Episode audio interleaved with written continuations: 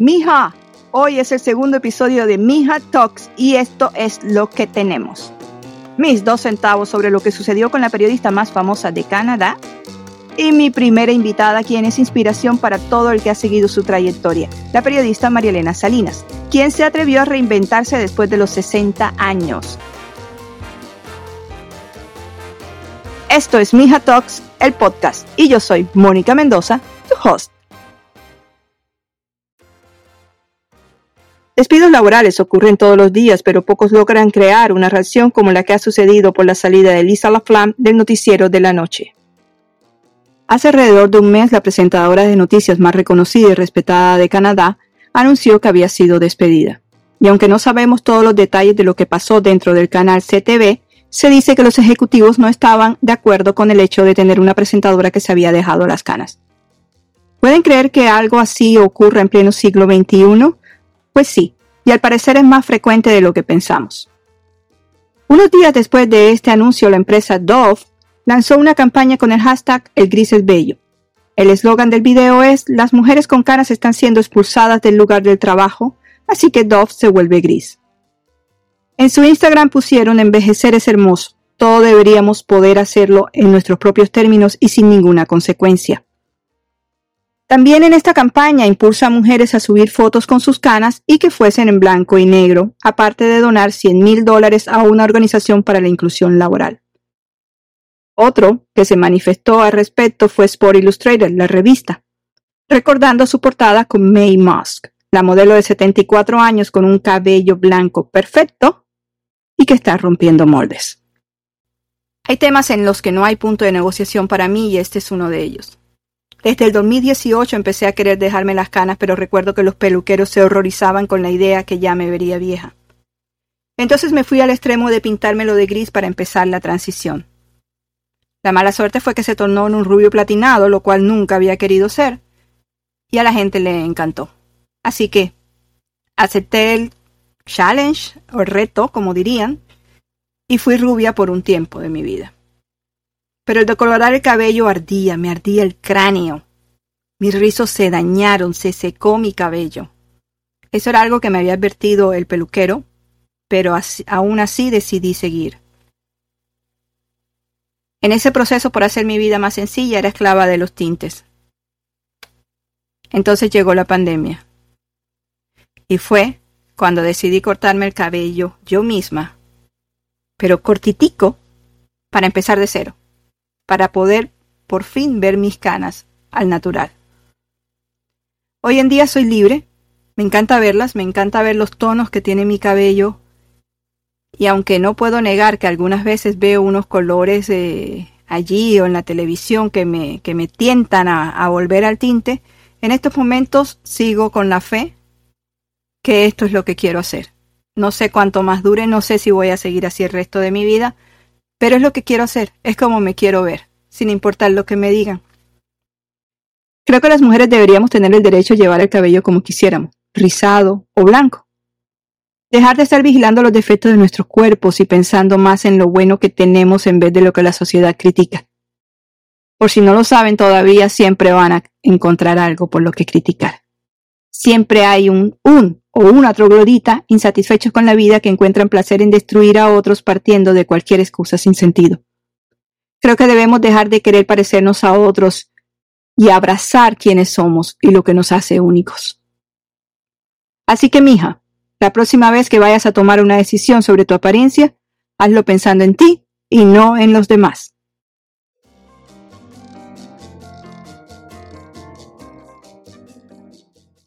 María Salinas, llamada la voz de los latinos, ha sido testigo en persona de hechos históricos como guerras, huracanes, terremotos y se ha sentado con los máximos líderes mundiales a hacerles preguntas sin temor a incomodar. Fue la primera latina en recibir un Emmy por su trayectoria y hace cinco años anunció su salida del noticiero Univisión, el más visto de la televisión en español en Estados Unidos.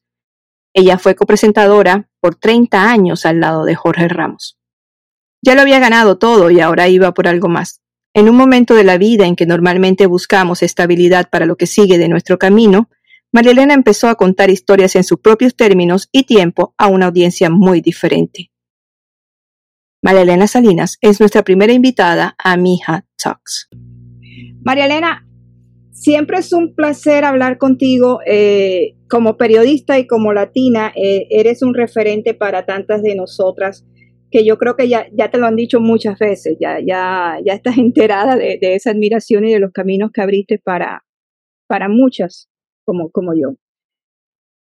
Pero tú hiciste algo que yo admiro todavía más, que fue cambiar de rumbo cuando todavía, eh, cuando estabas en una etapa de tu vida en que muchas mujeres ya piensan que, que hasta ahí llegó la cosa, ¿no?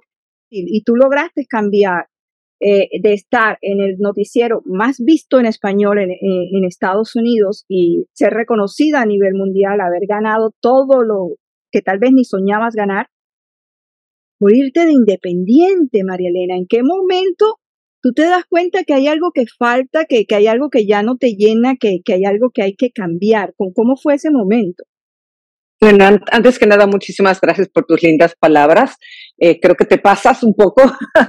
este, sí, yo eh, estoy muy agradecida de las oportunidades que tuve en la carrera que pude construir en, en Univisión durante casi 37 años. Y algunas personas me dicen, bueno, pero ¿por qué te fuiste después de 37 años? Y me sorprende la pregunta porque no debería de ser ¿por qué te quedaste 37 años? O sea, fueron muchísimos años. Y yo creo que fue un proceso, la decisión, ese tipo de decisión que cambia el rumbo de tu vida, eh, no es una decisión fácil, no es una decisión que se toma de un momento a otro o por un motivo específico, sino que fue una evolución donde yo sabía, yo, yo diría que por lo menos unos cuatro años antes de irme, que ya era hora, que ya era el momento. Como tú sabes, nosotros funcionamos a través de contratos, ¿no? A veces son tres, cuatro, cinco años. Mi último contrato fue de cinco años. Como al año después de haber iniciado ese contrato, yo estaba consciente de que quería que ese fuera mi último y quería hacer otras cosas, un montón de cosas que quería hacer. entonces llega un momento en que ya es un desgaste, ¿no? Disfrutas tu carrera, pero cuando se convierte en algún tipo de rutina, es cuando dices, mm, esto ya no es para mí. ¿Por qué? Porque yo siempre crecí con la idea de que en la vida siempre podemos aprender, no podemos ser conformistas, no podemos permitirnos ser mediocres, pero sobre todo hay que crecer, hay que seguir aprendiendo. Y yo creo que había otras cosas que yo quería hacer, ¿no? Eh, creo que lo dije el día que anuncié que me iba, que yo siempre le doy consejos a los jóvenes de que pues sigan sus sueños y yo creo que llegó el momento de que yo practicara lo que lo que predicaba, ¿no? Y que yo tenía sueños de hacer otras cosas también.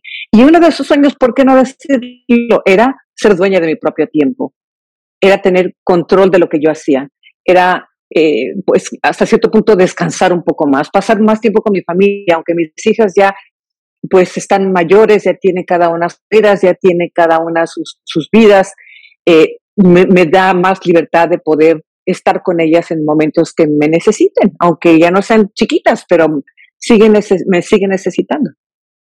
¿Te arrepientes de haber durado tanto? No, para nada, no me arrepiento de absolutamente nada. Mira, una cosa sí me arrepiento, ya que me lo preguntas. Yo siempre fui de la idea de decirle sí a todo. Y en mi carrera yo dije sí, a cualquier asignación sí, a cualquier reto sí. Y de repente ahora pienso que de vez en cuando quizás debería de haber dicho que no. Y me refiero a ciertas asignaciones o a ciertos viajes, a ciertos momentos que terminé perdiendo en, la vida de mis hijas. fue mucho, pero no, no me arrepiento de esos 37 años. ¿Cómo me voy a arrepentir si en realidad así es como pude construir una carrera y como pude conocer el mundo y como pude entender mejor a mi comunidad, como eh, tuve esa plataforma para seguir eh, eh, motivando, este, empoderando a la comunidad, inspirando a la comunidad. Y, yo creo que eso es invaluable, ¿no? Yo creo que es súper, súper importante. Para mí, por lo menos, es súper importante. A las mujeres siempre nos hacen esta pregunta, ¿cómo, cómo lidias con tu familia y con el trabajo y con el éxito? Y, en realidad eh, el periodismo es mucho más demandante de lo que la gente piensa. Eh, sí. Y, nos enseñaron a sentirnos culpables por eso, ¿no? Por el, por el éxito. Pues yo no sé si es culpable por el éxito. Yo creo que eh, si yo me sentí culpable en algún momento era por el tiempo, por no tener, por, o sea, yo siempre traté, ¿no? Traté de dividir mi tiempo. Yo, si, si me pongo a ver las entrevistas que hice a lo largo de mi carrera, la gente me preguntaba qué es lo que te gustaría tener y yo siempre decía balance. Yo siempre buscaba balance. Es más, sigo buscando el balance y el balance es una de las cosas más difíciles de encontrar. Y, y, lo, me refiero a balance, eh, el poder ser, ser esa profesional, pero también ser esa madre, ser esa mujer, ser, eh, no sé, esa ama de casa o lo que fuera, eh, el poder hacerlo todo. y ese deseo de las mujeres que nos sentimos supermujeres y que tenemos este superpoder de poder hacer tantas cosas, hasta cierto punto es cierto, ¿no? Sí tenemos ese superpoder, pero siempre termina sacrificando algunas cosas. Y en mi caso creo que, que, que, que termina sacrificando el tiempo que quisieras tener en tu casa, el trabajo pues lo tienes que hacer, en tu caso también lo tienes que hacer, pero a veces eso es lo que termina sacrificando. Pero mira, uno se preocupa, yo creo que la preocupación principal es cómo le va a afectar esto a mis hijas, cómo va a afectar esto a mi casa, cómo va a afectar esto a mi familia. Y al final, después de, un tiempo, te das cuenta que, que, que no les afectó tanto como te afectó a ti emocionalmente, que de repente ellas en el caso de mis hijas, pudieron ver en mí una mujer luchadora, una mujer trabajadora, una mujer entregada, y quizás eso les dio alguna lección de vida, ¿no? O por lo menos eso es lo que yo espero. eso es lo que me dice, pero quién sabe cómo se siente. Nos miran mucho por la edad también, sobre todo si estamos frente a la cámara. ¿Te ha sido más fácil eh, lidiar con esto en el mundo anglo eh, que en el mundo hispano o, sientes eh, que no hay diferencia? Para mí la edad no significa nada, pero yo sé que en este mundo de la televisión somos juzgadas diferentes las, mujeres que los hombres. Un hombre puede eh, estar lleno de canas y nadie dice nada, pero a una mujer le sale una cana, una arruga y ya empiezan a juzgarla. Y yo creo que es algo que tenemos que cambiar. Tenemos que cambiar eh, esa, esa idea. así es que te digo, yo en este caso, yo no sé si, si tiene algo que ver porque, mira, María Antonieta Collins, que es un poquitito mayor que yo, no mucho, este, sigue ahí, acaba de empezar un proyecto nuevo, acaba de empezar los domingos en Despierta América. Eh, yo me acaba de contratar ABC, ¿me entiendes? Eh, hay otra presentadora eh, en CBS, Gail King, que tiene exactamente mi edad. Creo que nos tenemos dos o tres días de diferencia en nuestra edad. Entonces, este, yo creo que ese es un mito. Yo creo que eso no es cierto. Y en el caso de Canadá están muy equivocados si piensan que porque esta mujer llega a cierta edad, entonces la gente no va a querer verla. ¿Por qué la madurez en un hombre eh, debe ser señal de credibilidad en noticias y no una mujer? Especialmente alguien como ella que tiene una trayectoria. Claro, yo nunca pensé que, claro, yo nunca pensé que mi edad era un factor, la verdad, para nada y yo no he percibido en ningún momento por la audiencia de que mi edad fue un factor para que no quisieran verme, no quisieran escucharme. Al contrario, esos años al aire yo creo que te dan cierta estabilidad y credibilidad. Y hoy en día hay muchos jóvenes que yo conozco, que voy conociendo a lo largo del camino, en eventos que voy, que me dicen, yo crecí viéndote. Entonces, y, me quieren seguir viendo. Y lo bueno es que me quieren seguir viendo, pero aunque no sea en televisión, a lo mejor es en sus teléfonos. Por eso me encanta la idea de que hoy en día casi todos los medios de comunicación están en tantas diferentes plataformas que si uno no tiene cable en su casa o no tiene televisión, puede agarrar su tableta o puede agarrar su teléfono celular y ver el tipo de periodismo que estamos haciendo. María Elena, ¿es el mundo independiente lo que sentías que iba a ser o es mejor aún de lo que, de lo que podías prever, el ser independiente profesionalmente hablando? Es, es mejor de lo que me imaginé. Eh, una cosa es que me he dado cuenta es que mm, soy, estoy muy acostumbrada a la rutina y al, perdón, a los hábitos, no a la rutina, sino a los hábitos. Entonces, a veces cuando no tengo un proyecto por una o dos semanas, me da así como un poquito de ansias, como que qué estoy haciendo. todavía no he aprendido a relajarme, todavía no he aprendido a disfrutar mi tiempo de ocio, tanto como debería de hacerlo. Pero sí me da la oportunidad de hacer una variedad de cosas, de buscar todo tipo de proyectos. Por eso cuando trabajé eh, con Investigation Discovery haciendo el programa de crimen, cuando trabajé dos años en, en la cadena CBS y ahora trabajando en ABC, estoy como contribuyente, con lo que llaman contributor, no trabajando tiempo, tiempo completo, porque quiero seguir siendo independiente, quiero seguir eh, buscando otro tipo de proyectos. Eh, tengo mi compañía de producción, quiero seguir tratando de, de, sacar adelante los documentales que quiero sacar adelante, de buscar, de asociarme con diferentes compañías para poder hacer más contenido. Y por supuesto también sigo con mis actividades cívicas que he hecho desde que estuve en Univisión, desde hace, desde hace más de 20 años. Yo estoy haciendo campañas de ciudadanía, de registrarse para votar, de salir a votar, de empoderar a las mujeres. Y me, involucro, me he involucrado, ¿perdón? Las becas para estudiantes latinos. Sí, eso también lo sigo haciendo, como lo he hecho desde hace tantos años. Estoy en la mesa directiva de Hispanic Scholarship Fund. Eh, o sea, ese tipo de actividades me dan una gran satisfacción y siento que por lo menos estoy poniendo mi granito de arena para elevarla a la comunidad hispana. Y me da tanto orgullo de ver que, lo mucho que ha crecido y ha cambiado la comunidad hispana cuando yo empecé a trabajar en, en, a principios de los 80 en el Canal 34 ahora y no nada más en números, en ese entonces éramos 14 millones de hispanos, hoy somos más de 62 millones, pero no es únicamente en números que hemos crecido, sino somos una comunidad mucho más sofisticada, mucho más bilingüe, con mejor educación, mucho más emprendedora, mucho más exigente, eh, mucho más activa. Eh, contribuimos tanto a tantas cosas. Me impresiona ver cómo las mujeres empresarias eh, están, se, están, están abriendo negocios a un ritmo más, rápido que cualquier otro sector en este país. Es únicamente algunas de las cosas que me hacen sentir tan orgullosa porque creo que hasta cierto punto nosotros en la televisión hispana, yo personalmente y la comunidad hispana, todos crecimos de la mano. Fuimos creciendo.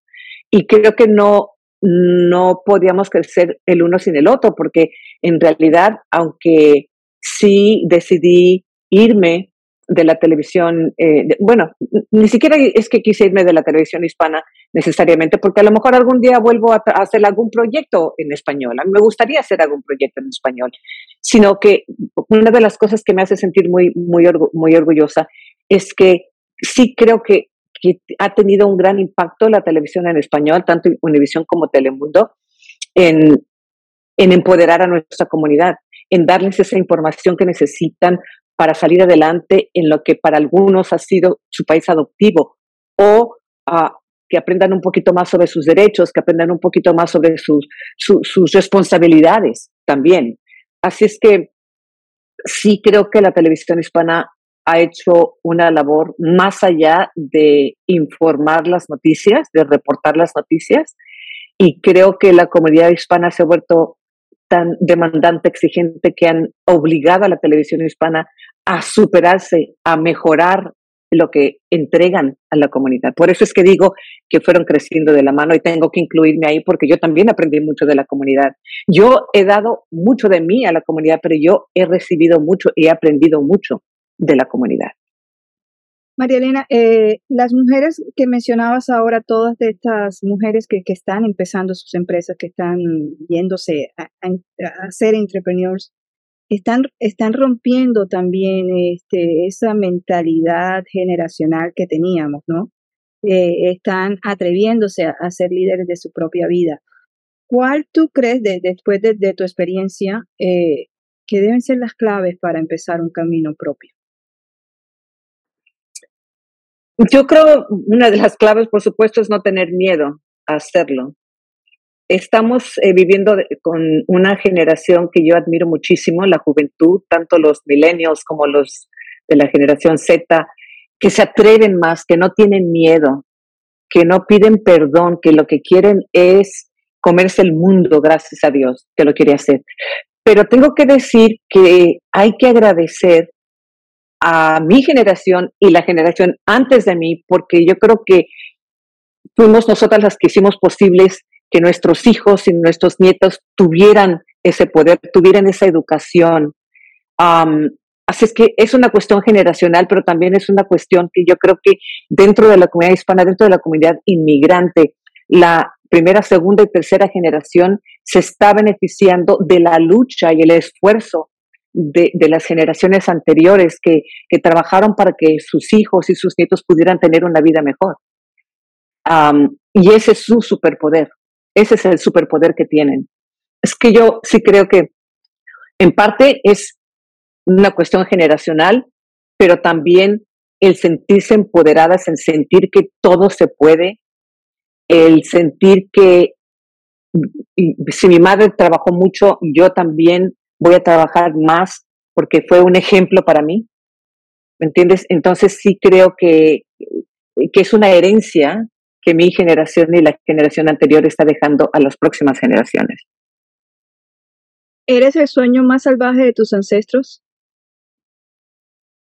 Hmm, mis ancestros yo creo que, que, que, no pensaban en, en, en, que esta generación sería lo que es, ¿no? Yo creo que desafortunadamente mis ancestros que vienen de México y de España y quién sabe de dónde más, he hecho hecho mi, mi, mi, ADN y, tengo pues eh, un poquito de todo, ¿no?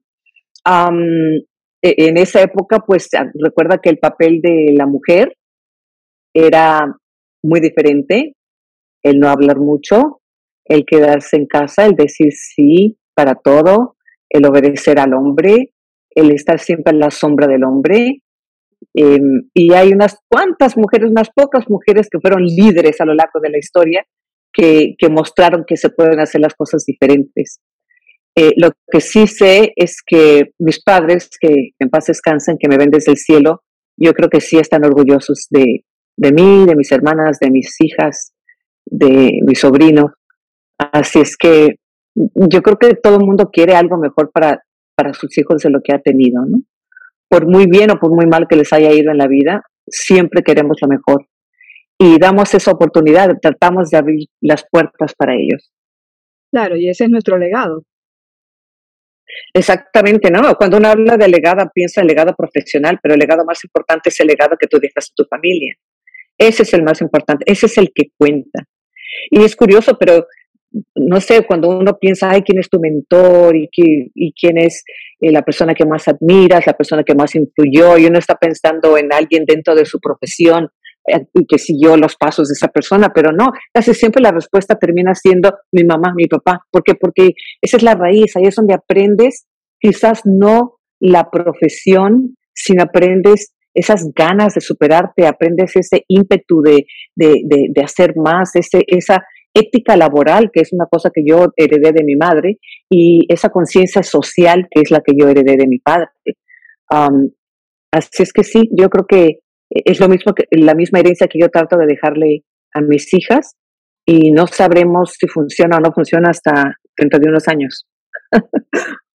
eh, María Elena, cuando, cuando uno comienza la, la universidad, uno tiene sueños e ideas de lo que quiere que su vida sea. Pero ¿ha sido la realidad más grande que esos sueños? ¿Superó la realidad tus sueños? Pues sí, diría porque mis sueños eran muy diferentes a lo que, a, lo que terminé haciendo, ¿no? Como, como profesión. Yo no soñaba con ser periodista, yo eh, muchas otras cosas, quería ser de todo, desde chiquita, o quería ser bailarina, o quería ser quería ser diseñadora de modas, es lo que una de las cosas que más me gustaba porque mi madre era costurera y mi madre nos hacía la ropa. O sea, en la escuela, fíjate, a me pusieron en mi high school, ves como siempre ponen la más esto, la más el otro, yo era la mejor vestida y dije, pero ¿por qué la mejor vestida si usamos uniforme? Entonces, un poquito raro, ¿no? Entonces, en los días libres, en los días libres, en los días libres que nos dejaban ponernos ropa, yo siempre iba bien vestida. ¿Por qué? Porque mi mamá nos hacía la ropa y mi mamá me enseñó a coser. Así es que lo que yo quería hacer era diseñadora de modas, imagínate.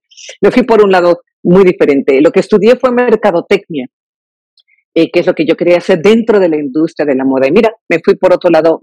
Entonces fui una periodista accidental, pero en el momento que yo empecé mi carrera, desde los primeros meses, me, me, empecé a dar cuenta de, de lo importante qué era lo que yo estaba haciendo, que no se trataba nada más de salir en la tele. Es más, esa es la parte que menos me gustaba, porque yo era extremadamente tímida. Em, imagínate, ahora me tenía que peinar y maquillar todos los días, porque yo venía de radio. y, y, o sea, tanta gente te estaba viendo, estaba juzgando lo que estabas haciendo. Y, al principio, pues en ese pan de ser tan perfeccionista y como decía mi papá, no te permita ser mediocre y, y no seas conformista, pues tuve que regresar a la universidad a tomar cursos de periodismo, pero yo creo que más aprendí a la marcha mientras iba trabajando. Pero cuando me empecé a dar cuenta del impacto que el trabajo que estaba haciendo tenía en la comunidad, de, es cuando me enamoré de la, de la profesión, es cuando se convirtió mi pasión y mi misión de vida. y hasta la fecha, creo que más que salir en la tele, por eso, mira, ahora que estoy con, con la cadena ABC, aparte de el título contributor, soy consultant, que es como asesora de la unidad de raza y cultura. Y lo que eso significa es que yo puedo sentarme en las reuniones uh, y sugerir historias para hacer o si se están haciendo ya historias hispanas, pues explicarles un poquito si va, si es las idiosincrasias, si están correctas, eh, no perderse este ángulo o el otro ángulo. Y eso me da tanta satisfacción. O sea, si yo no vuelvo a salir de cámara nunca jamás, estoy perfectamente bien. Eh, si puedo hacer ese tipo de trabajo, si puedo tener algún tipo de influencia sobre las historias que se están contando en inglés sobre nuestra comunidad. Así es que, así es como estamos. Así están las cosas ahora. María Elena, gracias, gracias, gracias por, estos minutos eh, invaluables y gracias por ser la primera invitada a Mija Talks.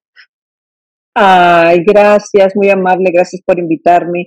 Te deseo lo mejor de la suerte. Yo creo que hay muchas mujeres con las que puedes hablar que te van a, a contribuir muchísimo porque yo creo que cada una de nosotras, las que ya hemos tenido algún tipo de trayectoria y seguimos luchando por reinventarnos, eh, pues tenemos mucho que ofrecer y aquellas jóvenes que, que, están reinventando la manera que hacemos las cosas, eh, que también están motivando a otras mujeres, van a tener mucho que aportar a este tu podcast. Así que te agradezco muchísimo por la invitación y, me da gusto que estás abriendo eh, pues tus micrófonos para, para escuchar las voces de estas mujeres latinas que están cambiando el mundo.